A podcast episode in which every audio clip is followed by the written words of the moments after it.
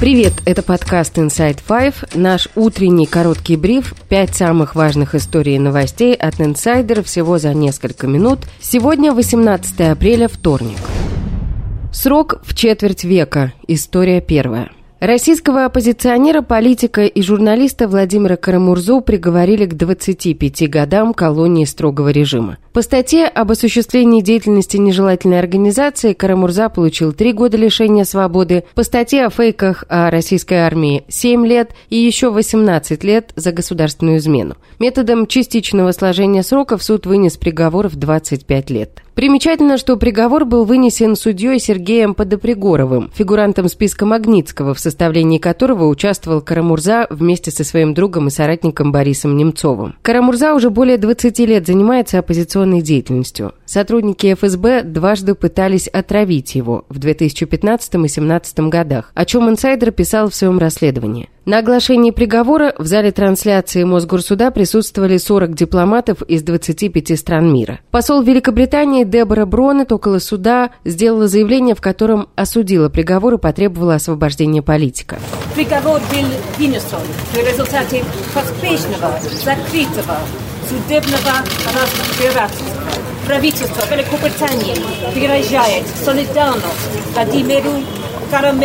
МИД Великобритании вызвал для дачи пояснений российского посла в Лондоне. Карамурза является гражданином и России, и Великобритании. Адвокат Карамурзы Мария Эйсман сообщила после вынесения приговора, что Владимир встретил его с улыбкой и просил сказать, что 25 лет – это высший балл ему как политику, гражданину и патриоту. 25 лет лишения свободы в колонии строгого режима. 25 лет. Это максимум, я хочу всем напомнить, это максимум из того, что можно назначить ранее несудимому человеку. При этом вряд ли этот максимум можно было назначить, если следовать букве закона, Владимиру, который является отцом трех детей, двух несовершеннолетних, одного малолетнего, а, что является смягчающим обстоятельством. Когда он его услышал 25 лет, он сказал, я понял, что я все делал правильно. Говоря об огромном сроке, который вынесли Карамурзе, и о других политических заключенных, в беседе с «Инсайдер» юрист Иван Павлов не исключил того, что к зиме в судебную практику могут вернуть смертную казнь. Это сигнал, что вот с политическими оппонентами будут обращаться как с врагами. Была бы смертная казнь, я думаю, что назначили бы смертную казнь. Если все так будет развиваться вот в том же направлении, то к зиме будет возвращена смертная казнь. Практику, потому что в законодательстве она уже есть. Смертная казнь может быть исключительно там по определенной категории преступлений, куда как бы никак не попадает госизмена. Но думаю, что они поправят. Соратники Владимира Карамурзы запустили фонд для помощи семьям российских политзаключенных от имени политика. Первый взнос 90 тысяч евро фонд внес сам Карамурза. Он перечислил денежную часть правозащитной премии, которую получил в Европе в прошлом году. Главой фонда стала жена Владимира Карамурзы Евгения.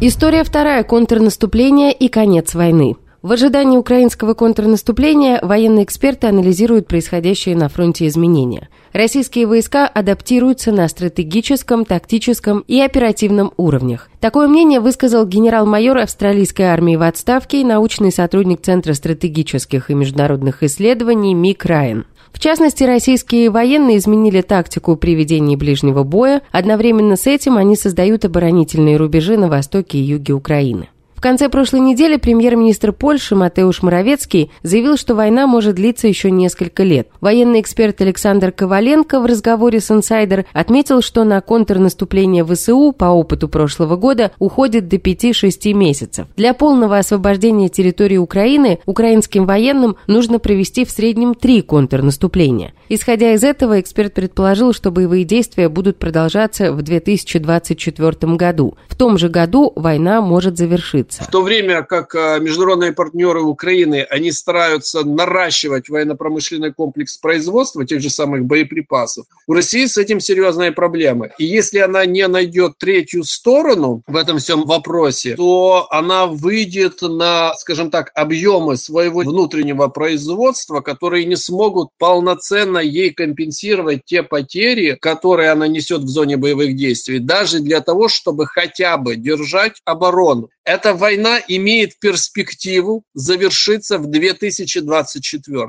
вполне. Но то, что это будет война еще на несколько лет, нет, я с этим, пожалуй, не соглашусь. 24 он может стать решающим в том, чтобы поставить точку в вопросе с непосредственно введением боевых действий практически на всех участках, на всех участках театра боевых действий. Также эксперт выразил несогласие с тем, что российская армия адаптируется на оперативном, тактическом и стратегическом уровнях сразу. Например, в российских войсках, как отметил Коваленко, до сих пор не решен целый ряд вопрос общего порядка, в частности логистика, обеспечение войск, обеспечение передовых подразделений и система управления этими подразделениями. Все это осталось неизменным с того периода, когда только началось полномасштабное вторжение России в Украину, добавил эксперт.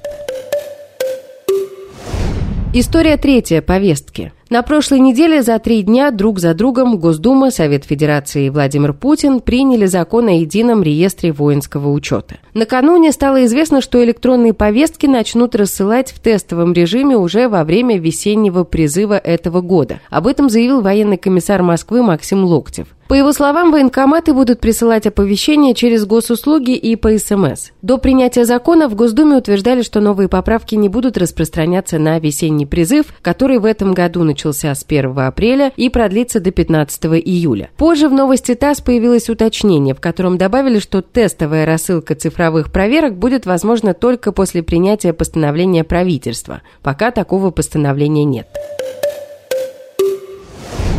История четвертая. Пан-группа «Наив» объявила, что концерт, который должен был состояться 19 апреля в Санкт-Петербурге, переносится на весну 2024 года. В комментариях к посту поклонники группы высказали предположение, что происходящее связано с высказываниями лидера «Наива» Александра Чачи Иванова на концерте в Москве. Как мы рассказывали, музыкант вышел на сцену в футболке с надписью «Маша Москалева» и посоветовал поклонникам почитать о школьнице из Тульской области, чью семью власти преследуют следует из-за антивоенного рисунка, который она нарисовала в школе на уроке ИЗО. Видео с концерта разошлось по соцсетям. И история пятая о липовой девушке с Донбасса. Автором англоязычного пророссийского телеграм-канала «Донбасс девушка», в котором была опубликована часть секретных документов американской разведки, оказалась вовсе не девушка с Донбасса, а 37-летняя ветеран ВМС США Сара Биллс из Нью-Джерси. Она недавно была уволена с военной службы и не имеет никакого отношения к Донбассу. Этот канал, возможно, сыграл ключевую роль в распространении секретных документов. Расследователи Bellingcat выяснили, что в этом аккаунте могли появиться первые отредактированные фотографии документов с заниженными потерями России. После этого российские блогеры из этого канала начали распространять эти файлы, а позже нашли еще десятки других документов документов. Сара Биллс уверяет, что она документы не размещала. По ее словам, работу телеграм-канала поддерживает около 15 человек по всему миру. Вся биография еврейки из Луганска, все факты, о которых говорится в ее соцсетях, как утверждают расследователи, выдуманы. Пользователи соцсетей сообщали, что она незаконно присвоила себе пожертвования, которые предназначались для российской армии. Она это отрицает, но многочисленные сообщения в ее профилях в социальных сетях содержат просьбу перевести ей деньги, чтобы она могла пожертвовать средства на поддержку России. И это все на сегодня. Вы слушали подкаст Inside Five.